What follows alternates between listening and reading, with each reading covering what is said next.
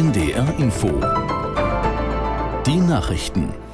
Um 20.31 Uhr mit Michael Hafke. Bundesweit haben auch heute Hunderttausende Menschen gegen Rechtsextremismus demonstriert. In Berlin gingen laut Polizei etwa 100.000 Menschen auf die Straße. Aus der NDR Nachrichtenredaktion Konstanze Semide. Immer mehr Menschen waren am Nachmittag auf den Platz der Republik vor dem Bundestag geströmt. Irgendwann wurden es so viele, dass die Versammlungsfläche erweitert wurde. Parteien, Gewerkschaften und Fridays for Future hatten zu den Protesten gegen Rechtsextremismus aufgerufen. In München kamen ähnlich viele Teilnehmer. Am Ende waren es zu viele, sodass die Demonstration aus Sicherheitsgründen abgebrochen wurde. Die Situation sei zu unruhig geworden, hieß es von Polizei, Feuerwehr und Veranstaltern. Größere Proteste gab es auch in Köln und Saarbrücken, im Norden in Bremen, Göttingen und Flensburg. Die FDP hat Kritik an der geplanten Erhöhung des Kinderfreibetrags zurückgewiesen. Fraktionschef Dürr verwies in der Welt auf die Erhöhung des Kindergelds auf 250 Euro im vergangenen Jahr. Diese Erhöhung müsse jetzt auch im Steuerrecht abgebildet werden, um die Steuerzahler zu entlasten. Bundesfinanzminister Lindner von der FDP will den Kinderfreibetrag rückwirkend zum Jahresbeginn auf 6.612 Euro anheben. Der SPD-Vorsitzende Klingbeil kritisiert, ein solcher Schritt entlaste nur Familien mit sehr hohen Einkommen. In der von Russland besetzten Region Donetsk haben die Behörden für morgen einen Tag der Trauer ausgerufen. Anlass ist der Angriff auf einen Vorort der Stadt Donetsk, bei dem mindestens 27 Menschen getötet und 25 weitere verletzt wurden. Die russische Führung machte das ukrainische Militär für den Beschuss verantwortlich und sprach von einem Kriegsverbrechen. Die ukrainische Regierung hat sich bislang nicht geäußert.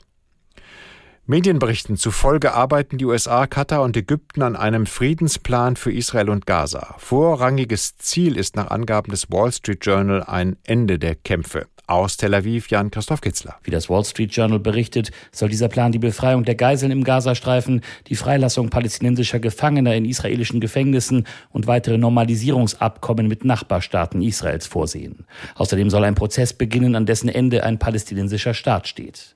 Vor allem letzteres lehnt Israels Regierungschef Netanyahu kategorisch ab. Er setzt auf die volle Sicherheitskontrolle durch Israel in den Gebieten westlich des Jordans, will aber keine Zugeständnisse an die Palästinenser machen. Diese würden sehr wahrscheinlich auch zum Bruch seiner Regierungskoalition mit ultrareligiösen und rechtsextremen Parteien führen. Das Wetter in Norddeutschland. Nachts kommt von Westen her Regen bei Tiefstwerten von 5 bis 0 Grad. An der Nordsee ist es windig. Morgens ist es bedeckt und regnerisch. Später wechselnd bewölkt. Hin und wieder gibt es Schauer. Höchstwerte 6 bis 11 Grad. Und an der Küste ist es stürmisch. Die weiteren Aussichten am Dienstag von Niedersachsen her Regenwolken und windig bei 4 bis 8 Grad. Und am Mittwoch wechselhaftes Schauerwetter. Temperaturen dann 6 bis 12 Grad. Das waren die Nachrichten. NDR Info Podcast jetzt. Abenteuer Diagnose.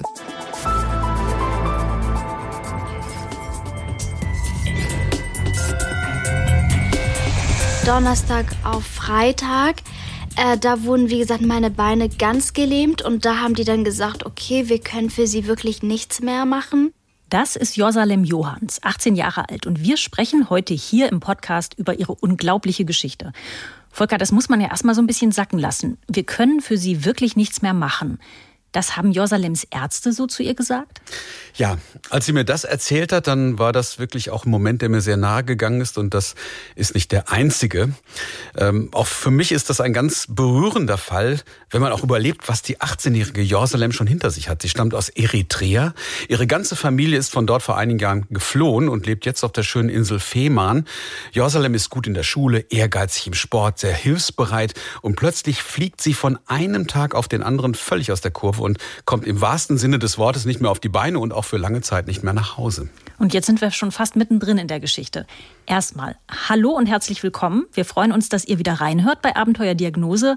Wir erzählen euch hier spannende Diagnosekrimis, Fälle aus dem echten Leben von Menschen, deren rätselhafte Beschwerden die Ärzte und Ärztinnen vor wirklich ein Riesenrätsel gestellt haben. Mein Name ist Anke Christians, ich bin Medizinredakteurin beim NDR und bei mir im Studio ist heute wieder Volker Prekelt. Hallo Volker. Hallo, hallo Anke. Wir haben ja eben schon von dir erfahren, ein wirklich hochdramatischer Fall, den du heute mitgebracht hast. Eine junge Frau, die